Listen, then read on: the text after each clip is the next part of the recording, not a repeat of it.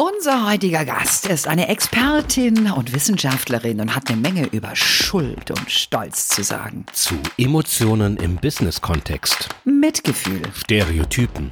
Ärger. Und wie man auch darin das Positive sehen kann. Und vielleicht auch mal wieder durch den Tag trödelt.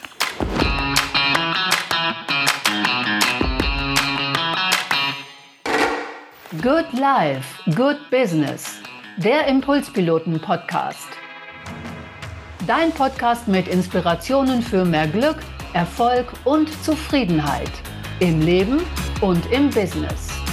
Mit Vaja Wieser Weber, David Zöllner und ihren Gästen. Hallo, unser Gast von heute ist Professorin für Human Resource Management. Sie lehrt und forscht an der Kühne Logistics University in Hamburg. Ihr Weg dorthin führte über ein Studium in Wirtschaftsingenieurwesen, drei Jahre als Beraterin bei der Boston Consulting Group und Promotion und Habilitation an der TU München. Außerdem war sie als Gastwissenschaftlerin an der Hong Kong Polytechnical University und der New York University tätig. Sie forscht zu psychologischen Theorien im Personalmanagement in Organisationen. Dabei untersucht sie unter anderem die Zukunft unserer Arbeit und in Organisationen im Kontext der digitalen Transformation und das Spannendste, wie Emotionen Führung und Leistung beeinflussen.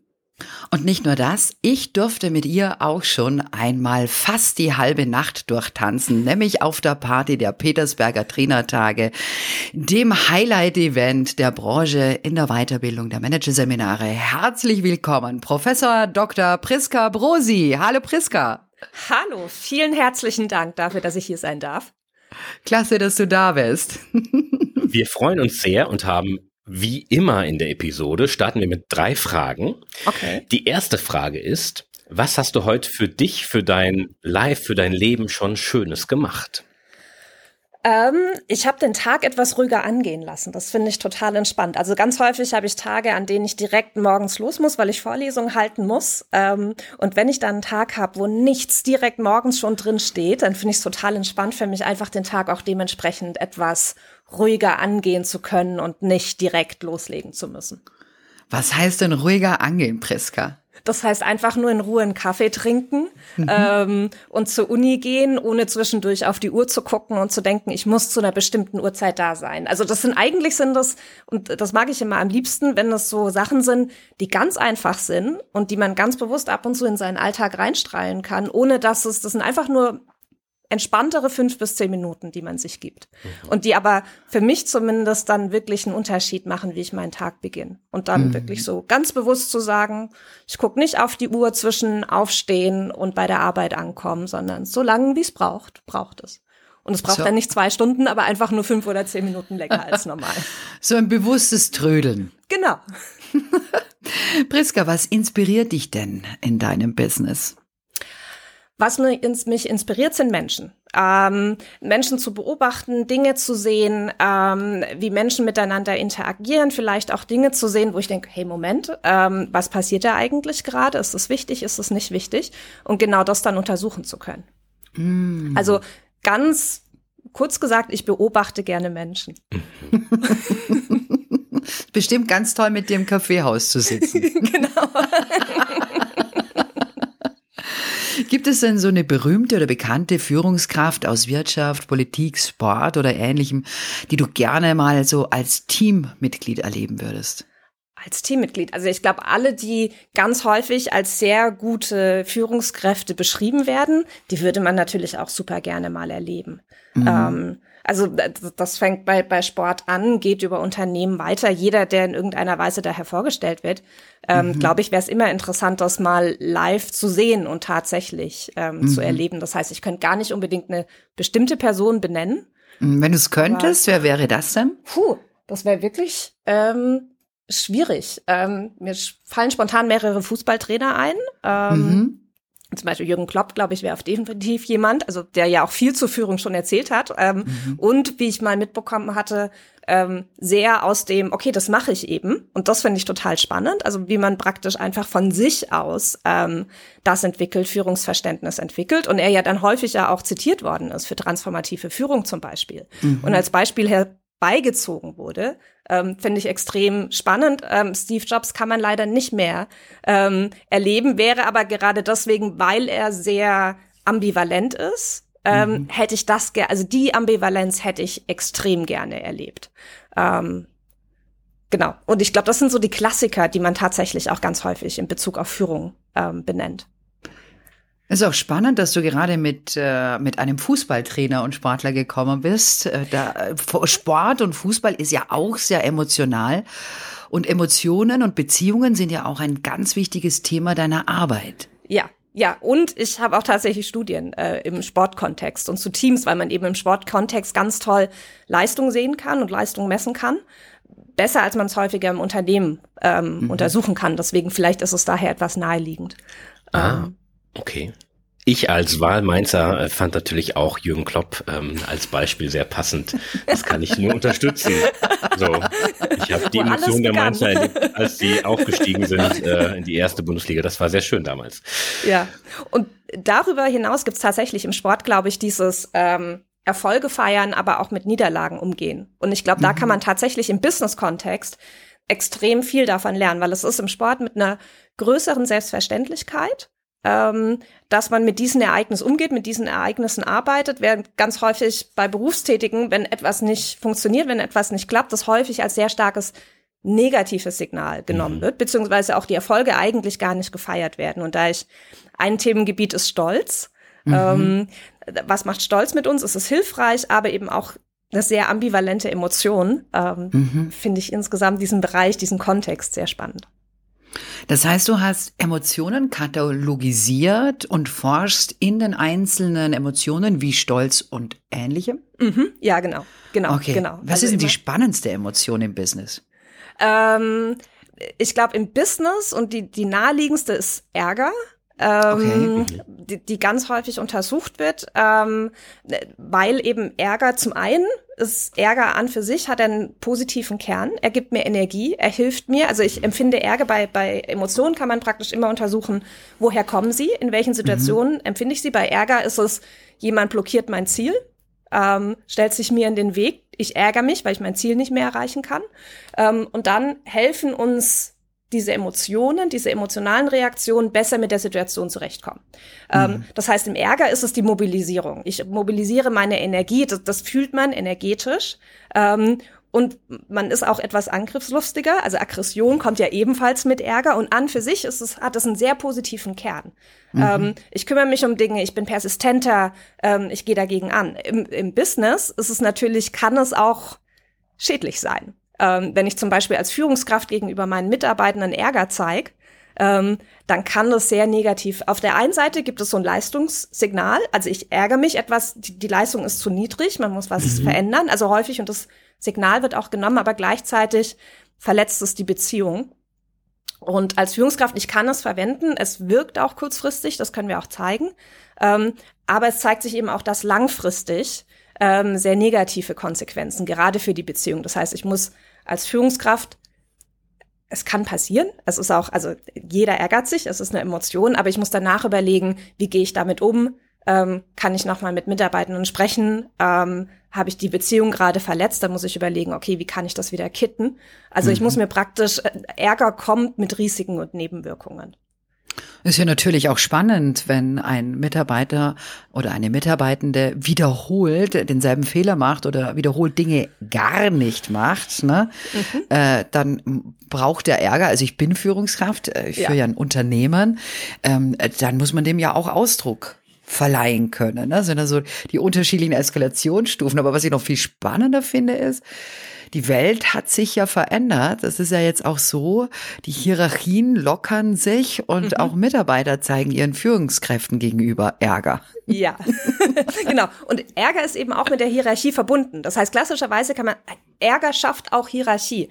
Der betont die Hierarchie an der Stelle. Und deswegen genau, wie du es richtig beschrieben hast, wenn die Hierarchie reduziert wird, dann fangen auch Mitarbeitende an, ihren Ärger zu zeigen. Und an für sich, jetzt kann ich mich entweder drüber ärgern oder sagen, das war gerade wirklich hilfreiche soziale Information, die ich da bekommen habe. ähm, das ist es. Punkt eins, dem, dem, der Person liegt etwas wirklich am Herzen, weil wir empfinden keine Emotionen, wenn uns was egal ist. Mhm. Dann, dann reagieren wir nicht emotional. Das ja. ist die erste, ja im Prinzip erste Bedingung für Emotionen, dass sie entstehen, ist es ist mir wichtig. Und wenn sich ein mhm. Mitarbeiter ärgert, kann man sich zunächst einmal eigentlich ganz gut drüber freuen, weil es bedeutet, da ist was wichtig für die Person.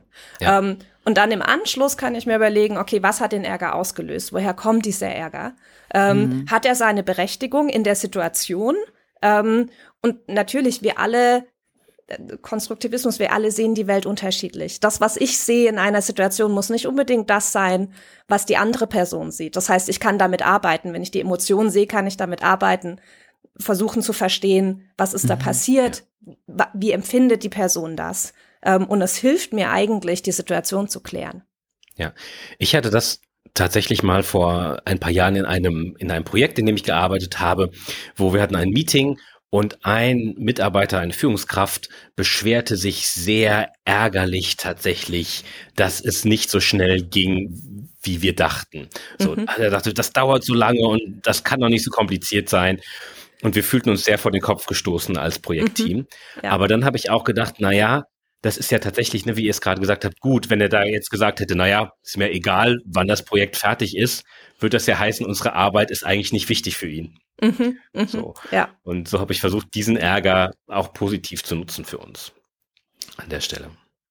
Was sind denn die wirkungsvollsten Energien oder, oder Strategien, um mit Ärger umzugehen? Wenn es so einfach wäre. Äh, nee, aber es gibt tatsächlich. Ähm, erste Frage ist natürlich immer, okay, sich erstmal bewusst zu machen, wo kommt der her? Weil ganz häufig was passiert ist, dass Menschen sich ärgern gar nicht für sich analysieren, verstehen, woher der kommt und ihn dann auch weitertragen. Also wenn ich in einem Meeting mich ärgere und ich gehe ins nächste Meeting rein, ohne mir bewusst gemacht zu haben, woher kommt diese Emotion gerade, stehen die Chancen gut, dass ich im nächsten Meeting äh, mich gleich ebenfalls vielleicht nicht so angenehm äußere mhm. ähm, und darüber diesen Ärger trage. Das heißt, erster Punkt, ähm, sich bewusst zu sein darüber, ähm, warum ärgere ich mich gerade. Das zweite, kann ich es ähm, praktisch energetisch gut einsetzen, um genau darüber, worüber mich, ich mich ärgere, um das aus der Welt zu schaffen, um das anzugehen. Ähm, und wenn dem nicht so ist, ähm, dann zu überlegen, okay, was kann ich dann praktisch alternativ mit meinem Ärger machen? Ähm, in Richtung Emotionsmanagement. Ähm, da zum Beispiel, David, wie du es gerade beschrieben hast. Und dann habe ich mir überlegt, naja, eigentlich ist es doch gut, dass die Führungskraft das zeigt. Und eigentlich ist es eine wichtige Inf Information zum Beispiel.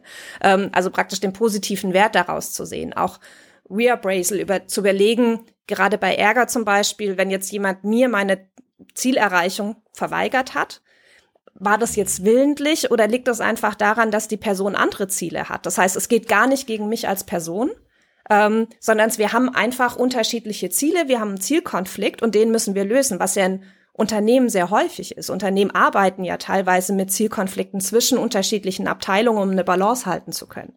Mhm. Ähm, das heißt auch hier, ich ärgere mich besonders natürlich, wenn ich das Gefühl habe, die andere Person hat willentlich was gegen mich gemacht.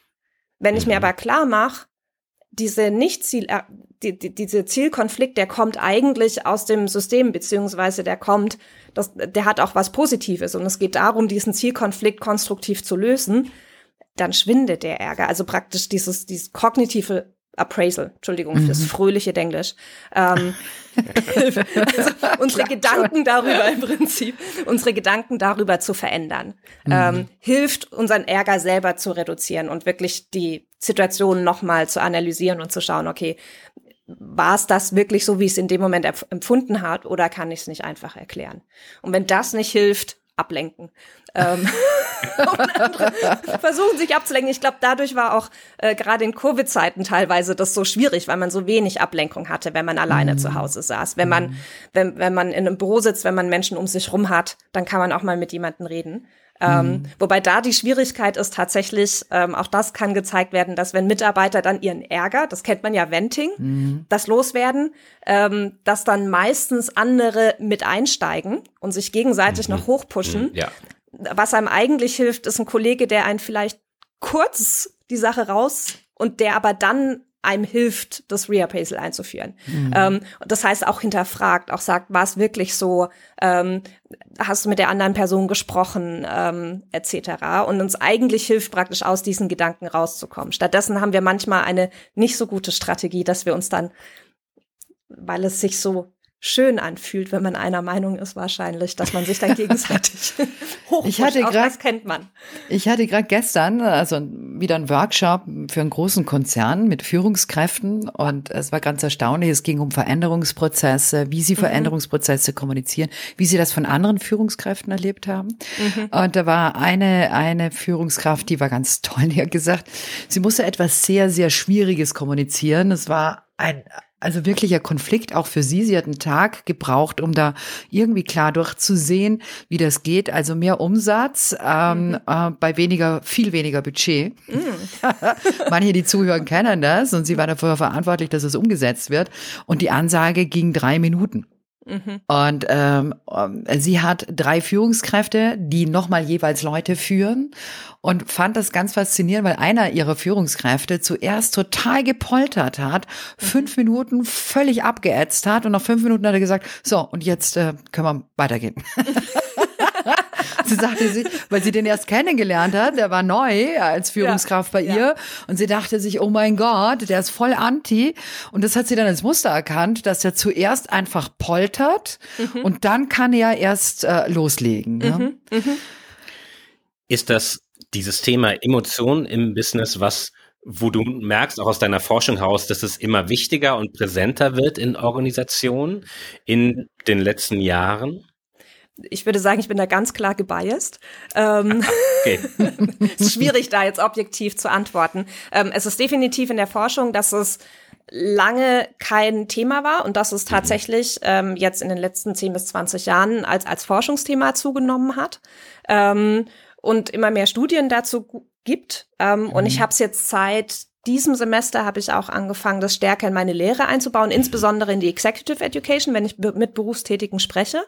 Ähm, und war da sehr äh, positiv überrascht oder nicht unbedingt überrascht, ist ja mein Forschungsthema, aber es war spannend zu sehen, ähm, wie spannend die Menschen das finden. Ähm, ja. Und die Diskussion. Und das waren wirklich, das waren sehr spannende Diskussionen, die ich da hatte. Ähm, das zu erarbeiten, dann merkt man, wie die Menschen drüber nachdenken. Ich finde, man sieht das immer so wunderbar, wenn man dann über ein Thema spricht und dann merkt man, wie es so tickert und dann mhm. geht die Hand hoch und dann wird was gesagt und man merkt, das kommt wirklich aus einem Ort, wo man wirklich drüber reflektiert hat in dem Moment ähm, und gemerkt hat, ah, okay, jetzt verstehe ich die Situation besser. Mhm. Ähm, und mhm. das macht unheimlich Spaß.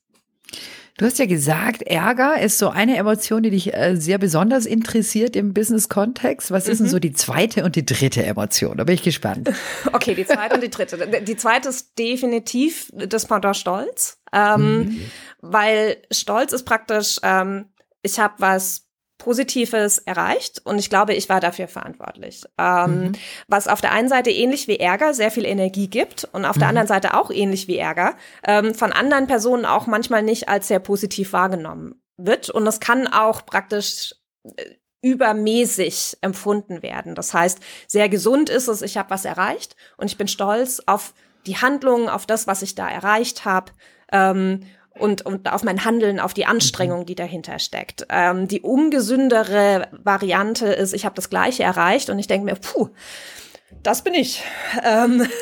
Also wenn es zum, wenn man zur Angeberin oder zum Angeber wird. Genau, wenn es auf die Person geht. Also wenn ich praktisch nicht auf das Ereignis stolz bin ähm, oder mhm. die Anstrengung dahinter, das, was ich in dem Moment situativ erreicht habe, sondern das ähm, global auf mich als Person wahrnehme. Ähm, und das ist interessant, weil das auf der einen Seite möchte man das immer hören. Also wenn man zum Beispiel ein Lob gibt und ich sage, du hast dich aber angestrengt, mhm. dann wollen die Menschen das weniger hören, als wenn ich sagen würde, ähm, du bist fantastisch oder ähnliches. Also wir wollen Aha. eigentlich immer gerne das Lob auf uns als Person hören, ist aber extrem ungesund. Viel gesünder ist es für uns immer das Situative ähm, mhm. und das Unmittelbare und das nicht praktisch ähm, ja. zu globalisieren. Und man kann auch tatsächlich zeigen, dass praktisch dieser Hubristic Pride, dieses globale, übermäßige auch ähm, mit Narzissmus und weniger mit ähm, Selbstwert einhergeht. Ähm, hm. Also das ist sehr fragil, sagen wir es so. Es stößt ja auch schon bei Kindern auf. Also äh, mein Sohn hat vor kurzem einen neuen Ausdruck ins Haus getragen. Wenn jemand absolut stark im Angeben, mhm. im Angebermodus ist, dann nennt er das die Flexen. Also das ist ein neuer ja. Begriff der ja. Jugendlichen. Ja. Äh, der flext voll rum.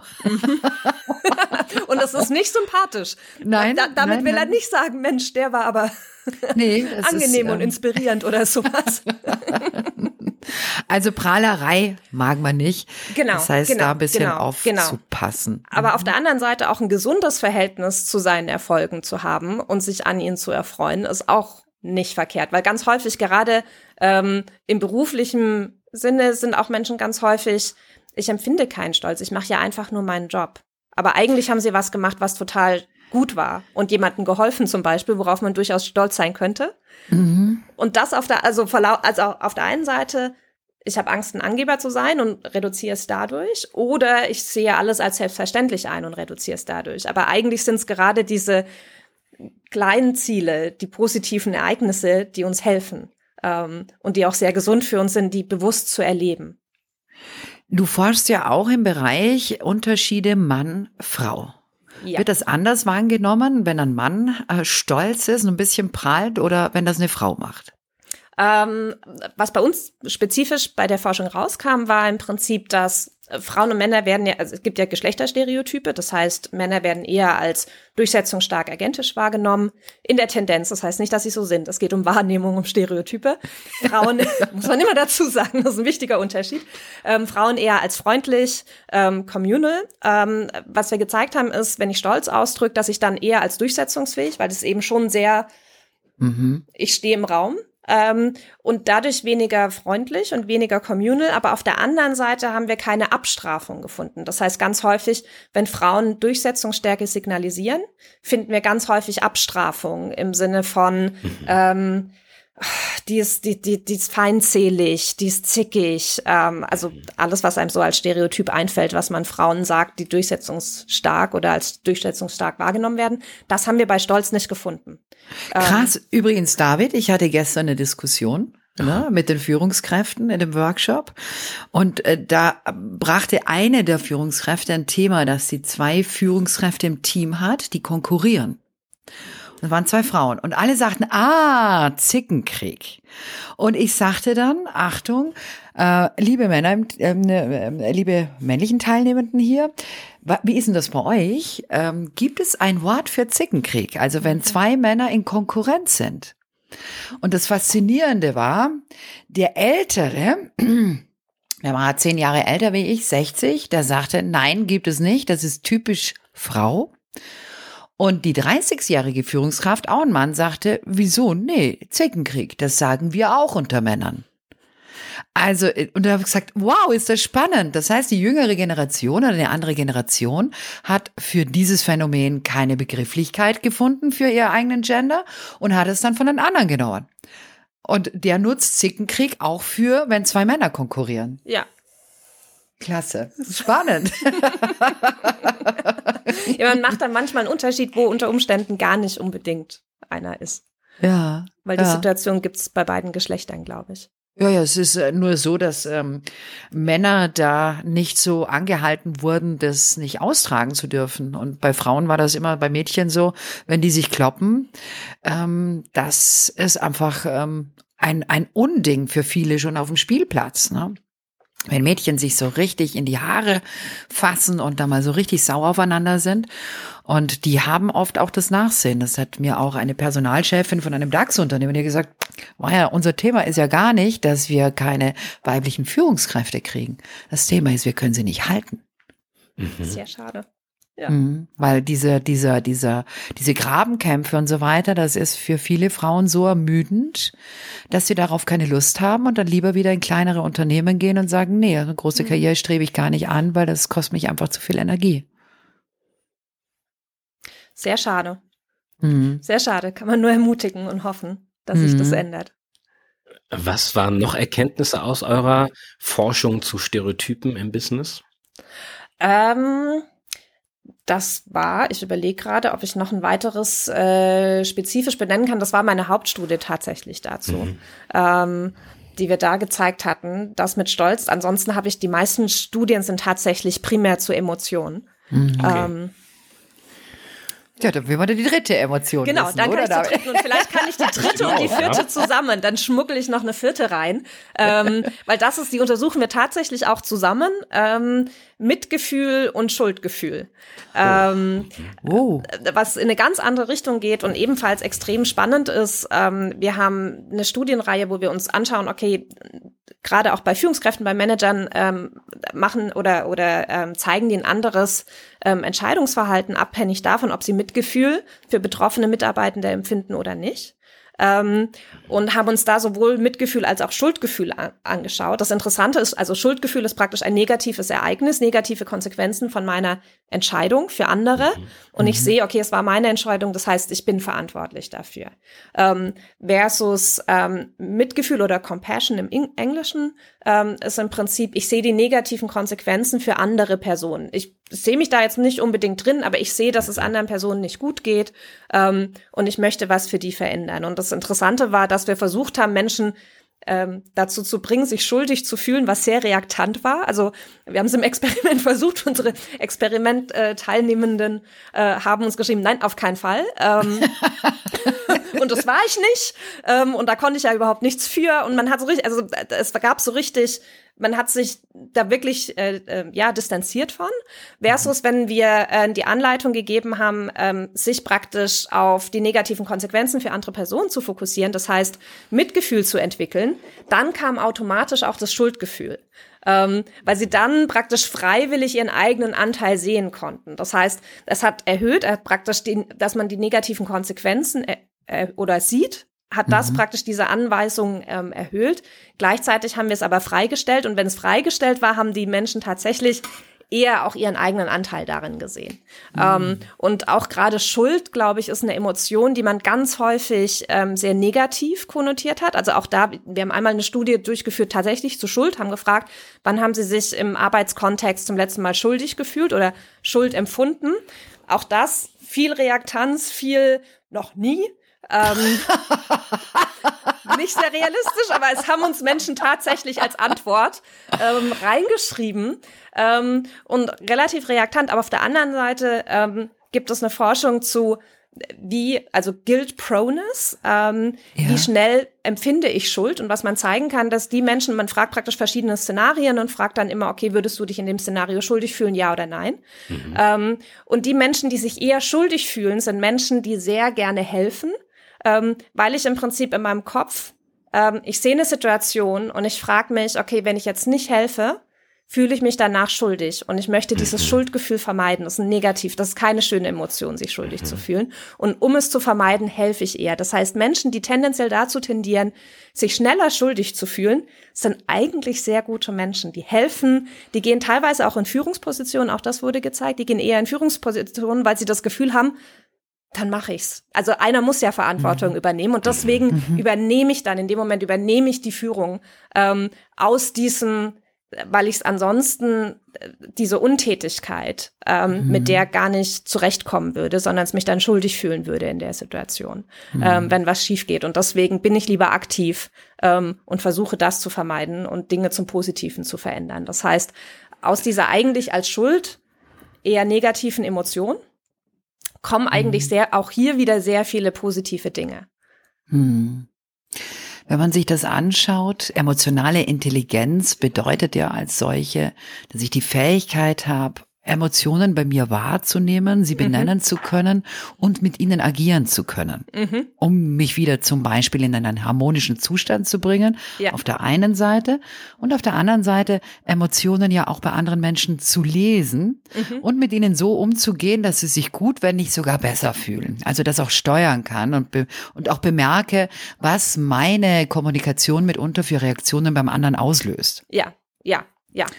Inwieweit kann man emotionale Intelligenz als Führungskraft lernen oder kann man das aus den Abteilungen HR, die ja jetzt mittlerweile Culture and People immer mehr heißen, mhm. inwieweit kann man da das beeinflussen, dass Führungskräfte emotional intelligenter werden oder agieren?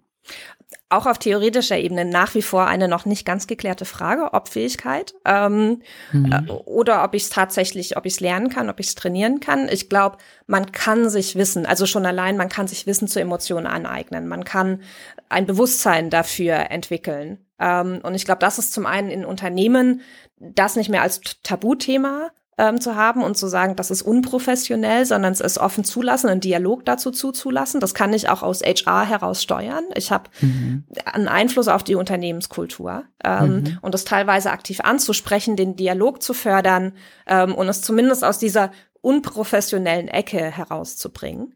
Ähm, ich glaube, das ist einmal wichtig. Dann, es gibt Trainings und, und, und man kann es und, und äh, wenn ich zum Beispiel in der Executive Education das Thema adressiere, dann ist es viel im Dialog. Ähm, mhm. Weil es ist ja nicht so, dass die Menschen nicht wissen, was Ärger ist ähm, oder ähm, mhm. was, was Freude ist.